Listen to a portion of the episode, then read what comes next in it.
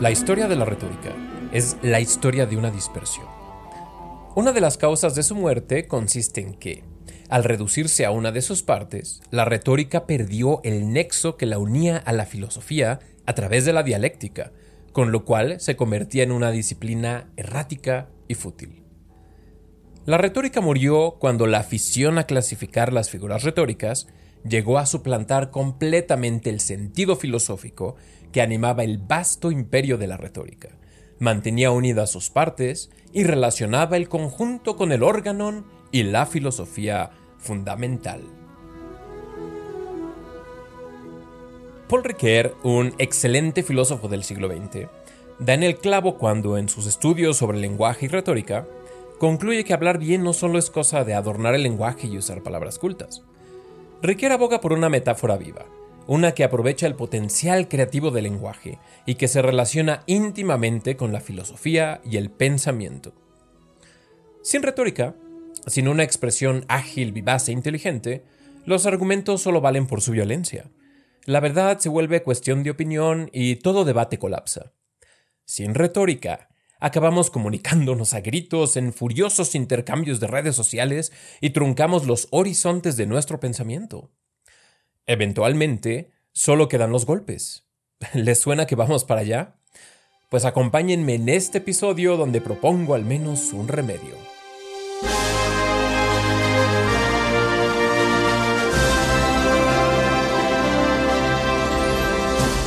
Bienvenidos a Palabras Descomunales, el podcast más expletivo de cultura y literatura. Yo soy Pablo Medina y seré su anfitrión en este noble intento por recuperar lo mejor de nuestra tradición. En este episodio, llamado Ente Retórico, vamos a familiarizarnos con las principales figuras retóricas. Esto nos va a ayudar muchísimo cuando nos adentremos a la lírica de Sor Juana, de modo que nos evitaremos muchos paréntesis, además complicadísimos y bastante grecolatinos. Este episodio sobre retórica va de la mano con un episodio anterior, que se llama Ciencia del Verso. Así que vayan a escucharlo si no lo han hecho aún. Pero ya que estamos en materia de retórica, voy a tocar un poquito la relación que hay entre esta y la filosofía. Ya les he insinuado por ahí que en mi opinión vamos directito a una época de censura, de comunicación inefectiva y degradación del pensamiento en general. La retórica, por más banal que parezca a primera vista, está en el centro de estos complicados e infaustamente controversiales temas. Por favor, no olviden suscribirse a Palabras Descomunales y correr la voz. Recuerden que me pueden escribir a podcast.dilotexual.com. Recibir sus comentarios y propuestas es la mejor recompensa que puedo pedir. A diferencia de redes sociales, el medio del podcast es una maravilla porque nos permite abordar temas complicados eh, en formato largo, nos permite hablar horas sobre si nosotros lo elegimos, vamos a decir poesía de Sor Juana o retórica. Quizá no sea tan profundo como un libro o una clase de universidad, pero compensa sus defectos ya que puede llegar a muchísimas personas, además de que se puede establecer un diálogo entre la audiencia. Yo que soy su anfitrión, me gustaría considerarme más un mediador que otra cosa. Así que los invito a la conversación, escriban a podcast.dilotextual.com. Como no tenemos redes sociales, dependemos de que se vaya corriendo la voz. No obstante, nos pueden encontrar en Apple, en Spotify, Acast, iHeart, cualquier lugar donde encuentren podcasts, ahí estamos nosotros. Además, pueden visitar dilotextual.com y ahí también encontrarán más sobre palabras descomunales. Algo así como articulitos o algunos, eh, algunos blogs que pueden encontrar bastante útiles. Ah, y también se me olvidaba, recomendaciones de libros. Para este episodio me estoy apoyando en dos textos. Uno es La metáfora viva de Paul Ricoeur, del que les leí al principio, en, traducción de Agustín Neira, de Editorial Trota, y también en el Diccionario de Retórica y Poética de Elena Bernstein, de Editorial Porrua. Si están pensando en comprar alguno de estos libros o algunos de los que hemos recomendado en el podcast, no sean malitos vayan a dilotextual.com diagonal libros y ahí van a encontrar un vínculo que les permitirá comprar estos en Amazon. A ustedes no les cuesta un solo centavo extra, pero a nosotros nos dan una pequeñísima eh, parte de las ganancias. También esos mismos vínculos los pueden encontrar en la descripción del podcast. Les tengo dos noticias. La primera es que Palabras Descomunales alcanzó el puesto 64 en la categoría de historia en la tienda de iTunes. De todo corazón, les agradezco su apoyo. Más que cualquier listado o cualquier número, lo importante es que el podcast está escuchando y que poco a poco está encontrando a su audiencia. Que los temas que tratamos aquí todavía tienen peso en la imaginación de nuestra distraída contemporaneidad. La segunda noticia, y esta es de lo más personal, les quiero presumir un poquito, es que uno de mis poemas fue finalista en el concurso internacional de Rima JB. La Rima JB es una propuesta poética de inspiración no clásica, pero de invención moderna. Y es prueba de que la poesía formal en español sigue viva y que nuestros modos de expresión van surgiendo y se van desarrollando. Quiero agradecer a los jueces del certamen, entre ellos a Juan Benito, que es el inventor de la rima JB, que tuvieron a bien a considerar mis indignos porrones y que este llegara a finalista, ¿no? Quédense al final, que ya les leeré el poemita que está dedicado a la amistad. Sin más preámbulo, entremos en materia de retórica.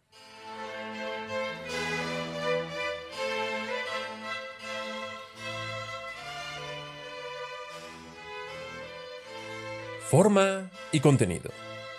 Son las dos sustancias entre las que se mueve el lenguaje. Erróneamente muchos dicen o forma o contenido. Los más extremos todavía piensan que el problema es forma contra contenido. Pero un discurso que es puro contenido, simplemente no lo podemos digerir, es pura abstracción. Resultaría algo así como un manual que está acumulando polvo en algún rincón. Del otro lado, pensemos en un discurso que sea pura forma. Estos discursos vacíos ocurren por ejemplo, cuando decimos que alguien nos está mareando o como me dijo una excelente amiga argentina, saludos Gaby, que la estaban bicicleteando. Estos discursos vacíos, pues realmente los usamos todos los días y en general son bastante inocuos, pero se, pueden tornar bastante peligrosos, ¿no? En, en un extremo del inocuo tenemos cuando alguien pregunta ¿cómo estás? Y siempre esperamos bien. Y de hecho nos escandalizamos si no es esa la respuesta que recibimos.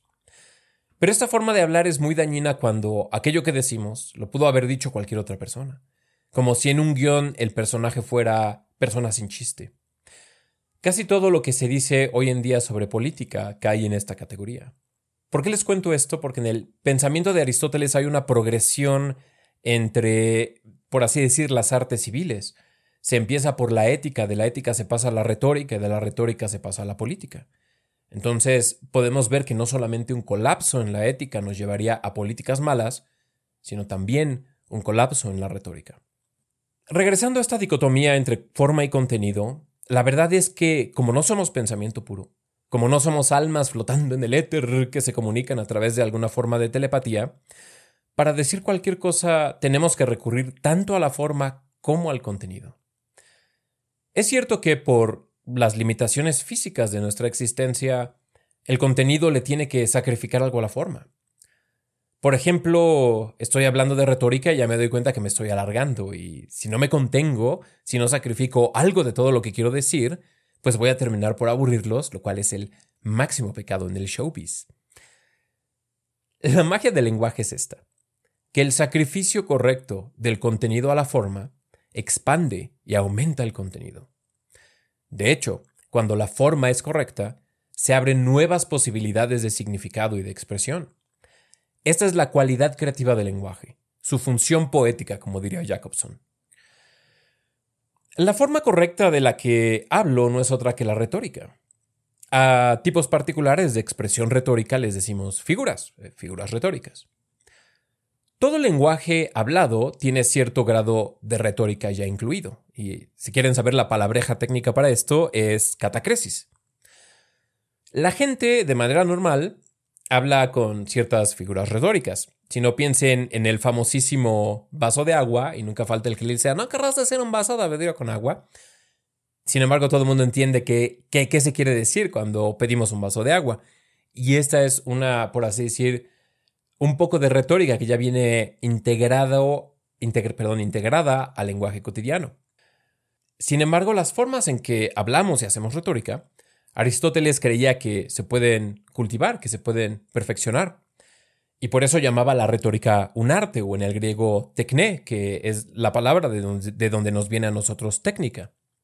Para mí, la importancia de saber algo de retórica no es como solía hacerlo, persuadir y argumentar y embellecer el lenguaje.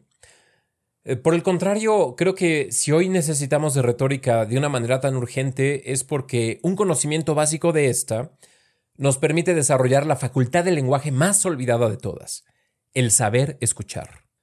La retórica se nos hace aburrida porque, como dice Ricoeur, se ha convertido en un catálogo insensato de figuras, y estas tienen nombres rebuscadísimos y complicadísimos y distinciones tan sutiles que se vuelve magia negra en dos patadas. ¿no? Aquí tengo entre mis manos el diccionario de retórica poética y nada más, a ver, voy a, voy a darle una ojeada y, voy a toparme con un chorro de, y a pesar de que he estudiado, bueno, no voy a decir completamente a fondo, pero he estudiado bastante de retórica, me voy a topar con un chorro de palabras que no tengo ni idea qué demonios eh, significan, como irreticencia, por ejemplo, o isocolon, no tengo idea que sea eso, enalaje, no tengo la menor idea qué quiera decir, entimema, Dios mío, ¿qué es eso?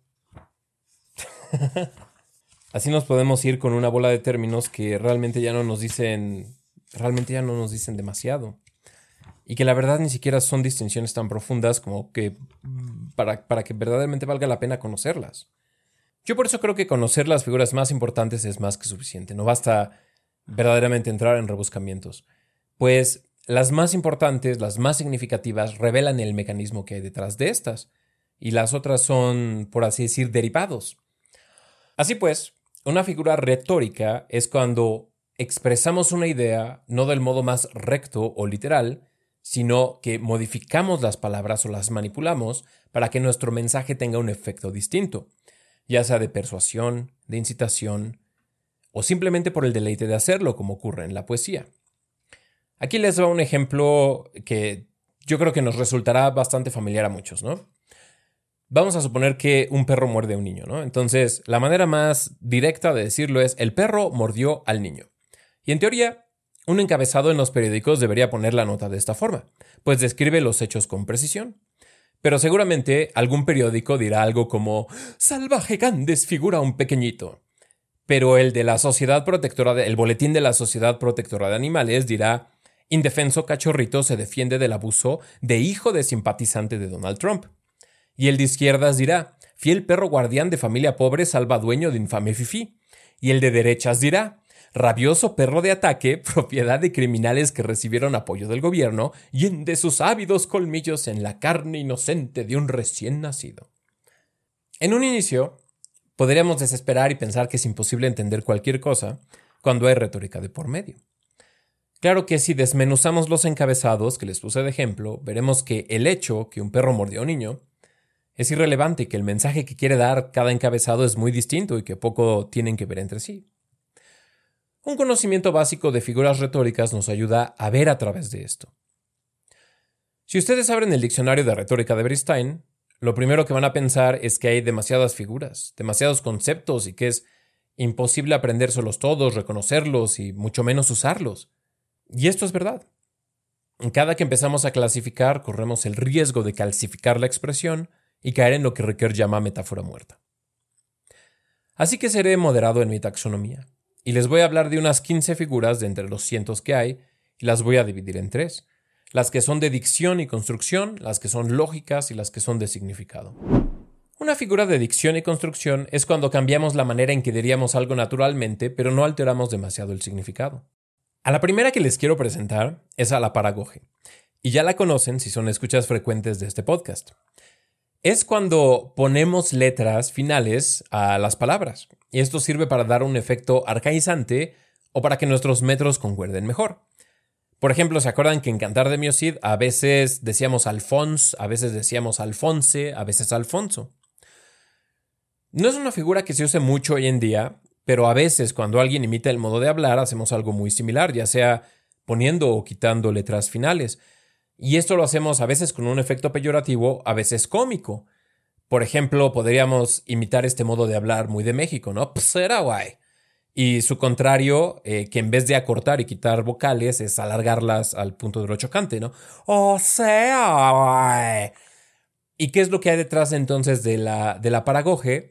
Más allá de las palabras literales, el, el lenguaje lleva también una carga cultural y una carga de significado en su misma entonación que trasciende muchísimo lo que están diciendo las palabras, por, decir, por así decir, escritas en la página. La anáfora se usa bastante en poesía y consiste en empezar un verso con la misma palabra. Esto crea una armonía no del todo diferente a la de la rima. Por ejemplo, de Sor Juana, bien el luciente topacio, bien el hermoso zafiro, bien el crisólito ardiente, bien el carbunclo encendido. Bien, bien, bien, bien. La anáfora también le da mucho poder a un discurso. Por ejemplo, en I Have a Dream de Martin Luther King, seis párrafos en el clímax del discurso empiezan con la frase I have a dream. La epífora es lo contrario de la anáfora. No es tan común, pero vean el efecto que podría dar, y aquí me estoy inventando un discurso para protestar por qué Palabras Descomunales no llegó al número uno en la lista de mejores podcasts de historia. Y es que hacer el podcast me costó sudor y sangre. No saben que nuestros ancestros derramaron sangre para que yo pueda a nuestra muriente cultura darle nueva sangre, pues la literatura y la historia es algo que llevo en la sangre. la paronomasia es una figura divertidísima, pues sirve para hacer chistes y albures de todo tipo. Y es cuando una palabra casi suena como otra, pero no del todo. Beristain pone este ejemplo bastante genial de Octavio Paz. El erizo se eriza, se eriza, se riza de risa.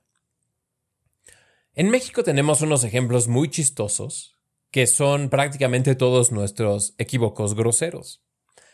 Como por ejemplo, se pelean con alguien en el mercado y les dicen, no te me pongas pingüino que te voy a refrescar la Coca-Cola. Por poner un ejemplo colorido, y para nuestros escuchas no mexicanos quiere decir, si no entras en razón, recurriré a la violencia física. Otros ejemplos locales son maíz y mandarina por madre y pez por pedo, etc. ¿no? Una canción muy famosa y chistosísima de Botellita de Jerez hace uso de este modo de hablar. Se llama O Denis no lagas de Toxen Wings, que traducida al español no mexicano quiere decir no te alborotes. Una forma de paronomasia que está cercana a la rima es el homeoteleutón, que no se asusten de semejante palabreja, pero es cuando se dicen cercanas palabras unas de otras que suenan algo parecido o que tienen finales parecidos, pero que realmente no acaban por rimar. Esto ocurre en el rap de Comprendes Méndez de Control Machete. Entonces, eh, técnicamente Comprendes y Méndez, aunque rimarían de manera consonante, no son una rima porque están juntas la una de la otra. Entonces, por ejemplo, los ecos también son una forma de homeoteleutón. O cualquier rima imperfecta también se le puede considerar homeoteleutón. Y ya que les ando recomendando el repertorio de rock y hip hop mexicano, no puedo dejar de hablar de la Chilanga Banda, un clásico de Café Tacuba que además de paronomasia, que es muy inventiva y despampanante, usa la aliteración. Y la aliteración es cuando las palabras de un verso comienzan con la misma letra. La literación es mucho más común en lenguas germánicas, sin embargo, este ejemplo de Café Tacuba es bastante cómico y bastante simpático. Si no la han escuchado, si no han escuchado esta canción, ampliamente recomendable para que tanto se admiren y se escandalicen de lo que es el caló mexicano.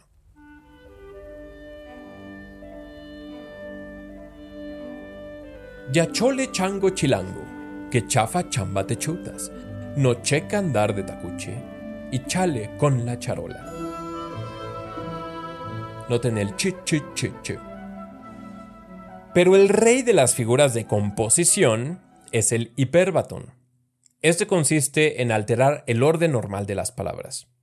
Idiomas como el español nos permiten un hiperbatón bastante extremoso, como ¿Estos que escuchas de la boca de tu locutor versos míos?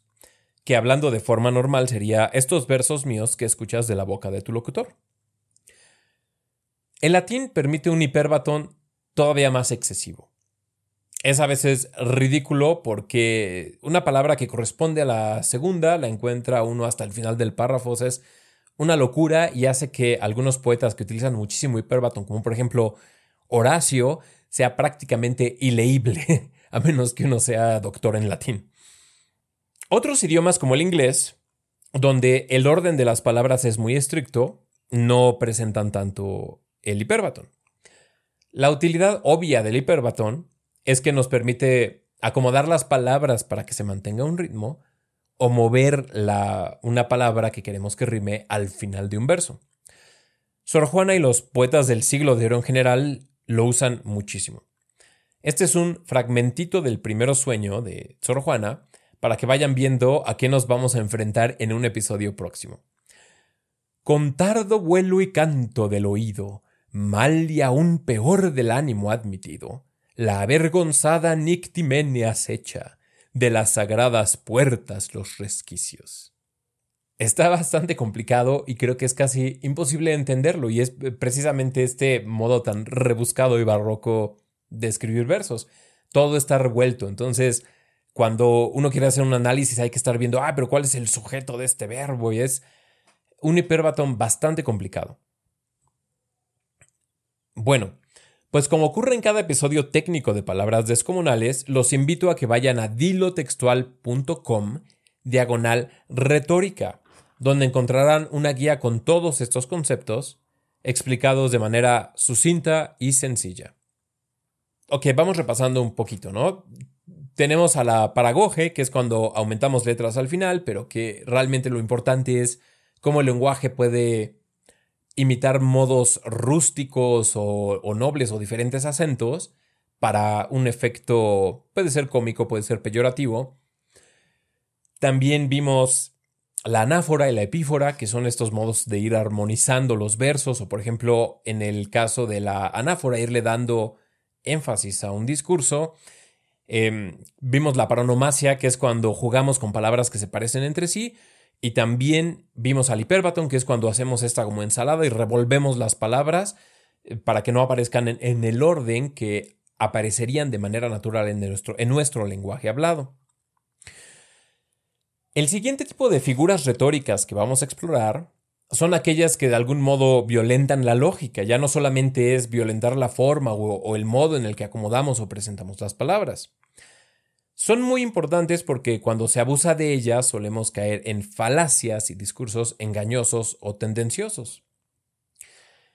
La primera, que es quizá la más extrema, es también la más fácil de notar y salta a la vista. Se llama oxímoron, y es cuando describimos algo usando su opuesto, o algo que le es del todo ajeno. Por ejemplo, ladrón honesto, o gordo flaco, o ya viste qué guapo está este esperpento, cosas por el estilo. Claro que hay maneras más sofisticadas de usar el oxímoron. Por ejemplo, si quiero describir un día desgraciado, podría decir que se hizo de noche al mediodía o que sobre mí brillaba un sol oscuro. Beristain pone un exquisito ejemplo sorjuanesco del soneto Detente sombra de mi bien esquivo. Bella ilusión por quien alegre muero, dulce ficción por quien penosa vivo. Aquí, la musa está jugando con los opuestos muero vivo y alegre penosa. Un pariente del oxímoron es la paradoja, y es cuando tenemos algo que, de tomarlo literal, resultaría en un absurdo. Sin embargo, la paradoja abre un significado nuevo y por lo tanto es muy poderosa. Los ejemplos de Bristein son un lema romano que es festina lente, es decir, apresúrate lentamente, que es brillante y una idea fantástica en estos tiempos de neurótico ajetreo. Y el segundo ejemplo que viene en el diccionario es uno de mis poemas favoritos de Santa Teresa de Jesús y de toda la lengua española, ¿no? Vivo sin vivir en mí y tan alta vida espero, que muero porque no muero. Muero porque no muero es uno de los más geniales versos de nuestra poesía y por fortuna también es una curiosa paradoja. La siguiente figura que les quiero presentar, y esta, de esta abusamos muchísimo, es la hipérbole. Esta consiste en exagerar algo para fines retóricos. Su función es dar énfasis, evidentemente. Sin embargo, en nuestros días se usa para todo tipo de atropellos retóricos. Un momento que todos hemos aplicado o que hemos sido causa de su aplicación es cuando vamos a, un concierto o tenemos una cita, tenemos que llegar a algún lugar y eh, aprieta el tiempo, ¿no?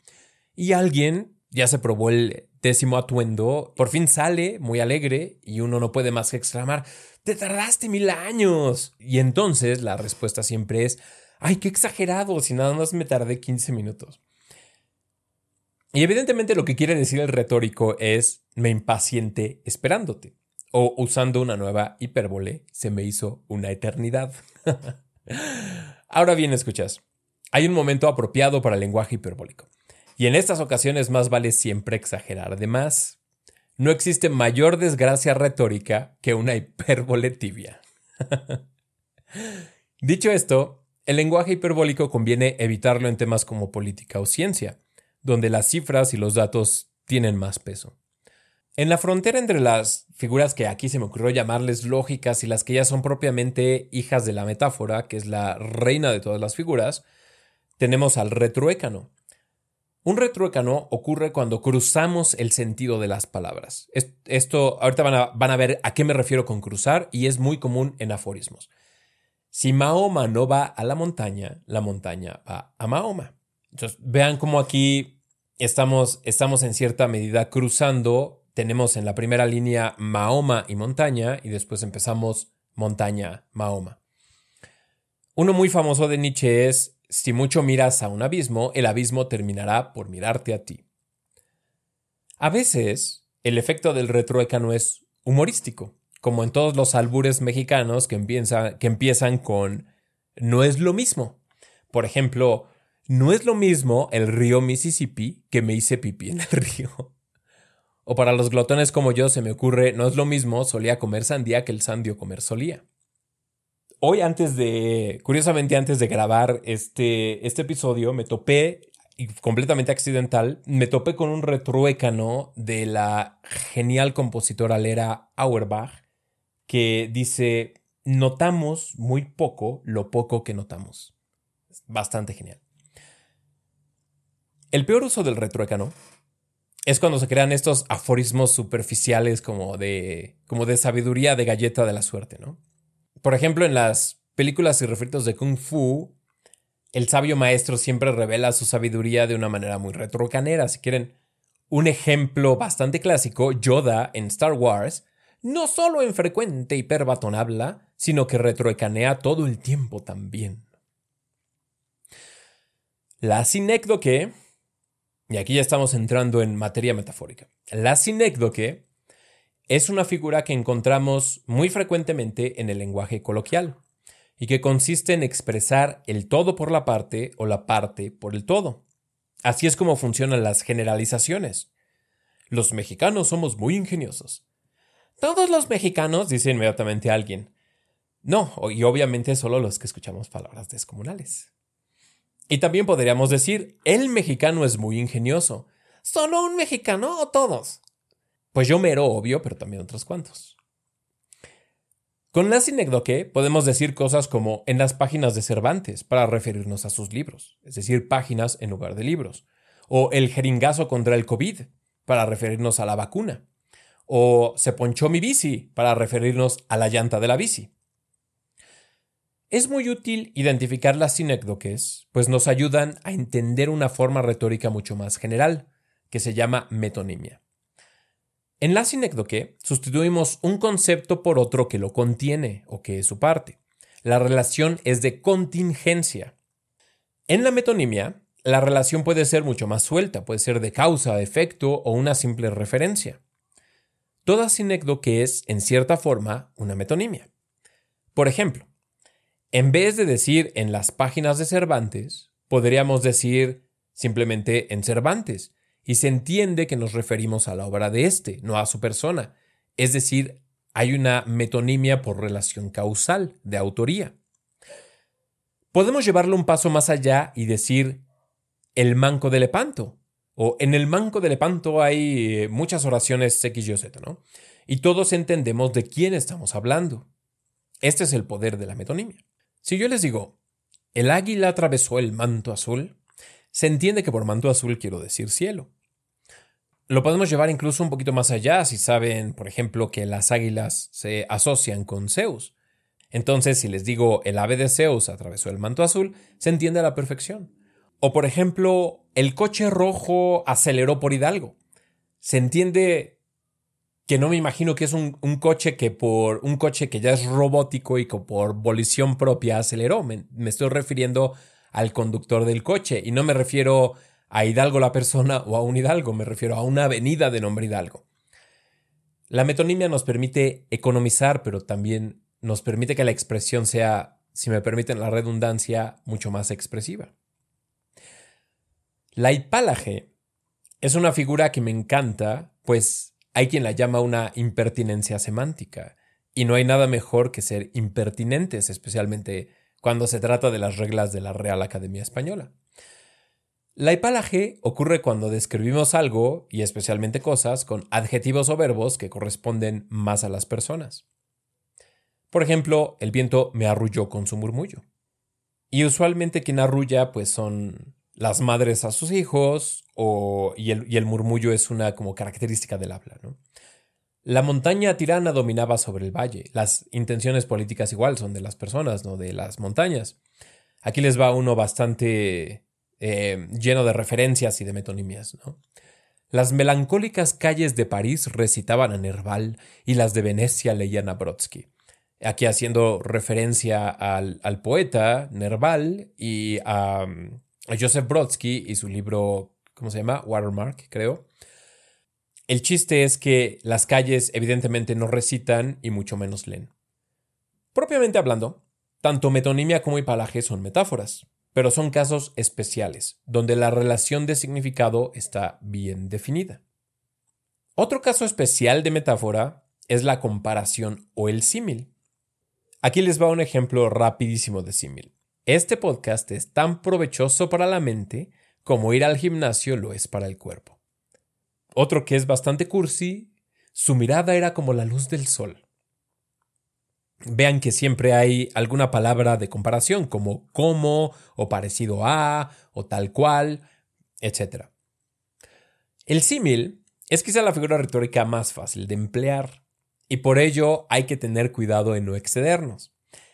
Ahí en el medio editorial y entre los escritores existe un adagio, una pequeña regla que dice que uno solamente tiene derecho a dos símiles por novela. Y es un buen punto porque ya se imaginan cómo las cosas se pueden salir de control en un 2x3. De aquí les escribí una pequeña introducción a una novela policíaca. Con su rostro severo, como el de quien ha visto lo peor del ser humano. El detective Orlando Gracián examinó la escena del crimen cual águila de mirada penetrante en el suelo, sucio como el piso de los bares de mala muerte del barrio, descubrió el arma homicida, un cuchillo que apuntaba como la brújula al norte hacia el cuerpo exánime. La víctima, apacible tanto que parecía que dormía dulces sueños, solo revelaba la pesadilla por el rastro de sangre, roja como un grafiti bajo un puente que grita Aquí estuvo el asesino del jamón su archienemigo. El símil es sumamente útil, pues nos permite explicar un concepto muy abstracto o complicado a través de la analogía. Así funciona también la alegoría. Aquí hay una gran controversia, porque hay quien llama a la alegoría una metáfora continuada. Y déjenles digo que es una metáfora y después les daré mi opinión sobre esta controversia literaria por la cual o gracias a la cual se han derramado ríos de sangre figuradamente. La metáfora ocurre cuando relacionamos dos conceptos a través de un cierto significado compartido. Y más que significado estoy hablando de un área semántica. Por ejemplo, y para ponerles una bastante trillada, tus cabellos de oro. Aquí la región de significado que comparten tanto cabello como oro es el color amarillo o el brillo. Sin embargo, al ponerlos en relación, resalto ciertas cualidades de ambos y evito otras. Por ejemplo, me refiero solo a cabelleras rubias. Y del oro seguramente habló del color, de su valor, de su brillo y lo mucho que se aprecia. Sin embargo, no habló de su peso ni de su dureza y mucho menos de su toxicidad. Podríamos seguir. Tus cabellos de oro para mí son más valiosos que todos los tesoros ocultos en la cueva de Ali Baba. La metáfora comienza al descubrir una correspondencia entre conceptos, pero suele empujar los significados en direcciones inesperadas. Esto es lo que Ricker llama una desviación del significado. Hay metáforas en donde aparecen explícitos ambos términos, como por ejemplo en nuestra trilladísima cabello y oro. Este tipo de metáforas, en su forma más sofisticada, lo que logran es aproximar dos conceptos que parecen imposibles. El ingenio está en que mientras más lejanos los términos, mejor. Por ejemplo, ¿qué relación puede existir entre una planta y un planeta? Se me ocurre girasol que orbitas luceros lejanos, mundo que te inclinas al paso de tu sol. O el muy erótico y sorjuanesco Óyeme con los ojos, que es una metáfora para leer. Cuando uno de los términos está ausente, entonces tenemos una metáfora en sentido estricto. Siguiendo con nuestro ejemplo del caballo y el oro, Ábrete sésamo, dije, y descubrí el tesoro que sólo conocieron indiscretos ladrones, y tu peine, amada, barca que navega ríos de oro. En ningún momento mencionó al cabello, pero todos sabemos de qué se está hablando.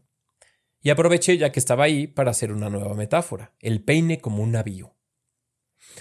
De ahí me podría seguir, por ejemplo, que el río se pone tormentoso, me ahogo, pero afortunadamente muero afortunado, y ya se imaginarán qué tan lejos se puede extender esta metáfora. A esto, es decir, al ir hilando metáforas y, y, continuándola, se llama alegoría, según algunos, ¿no? Como ya les dije, metáfora continuada o alegoría.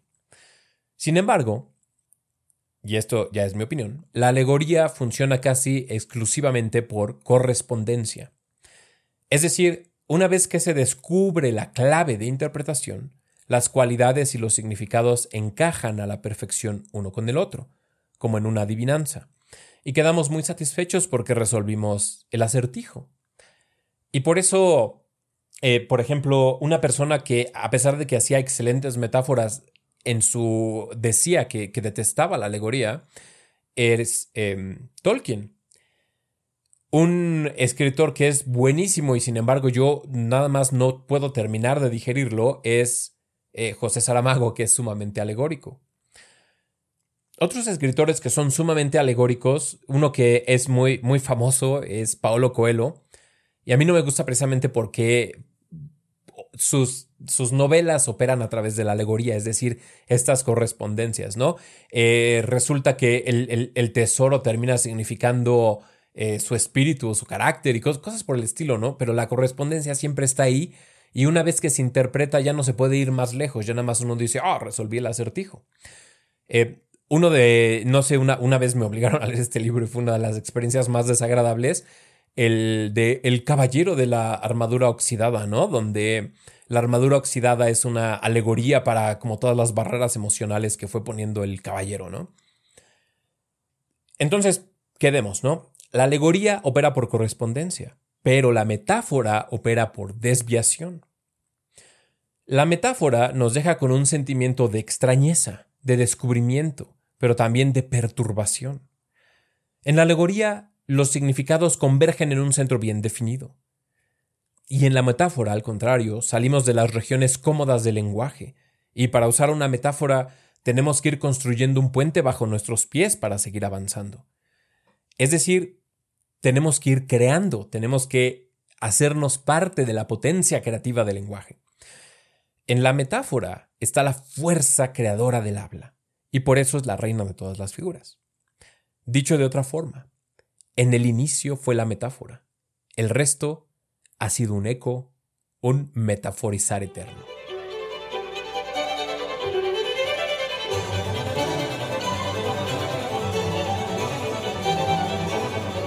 Gracias por escuchar este episodio de Palabras Descomunales en Retórico.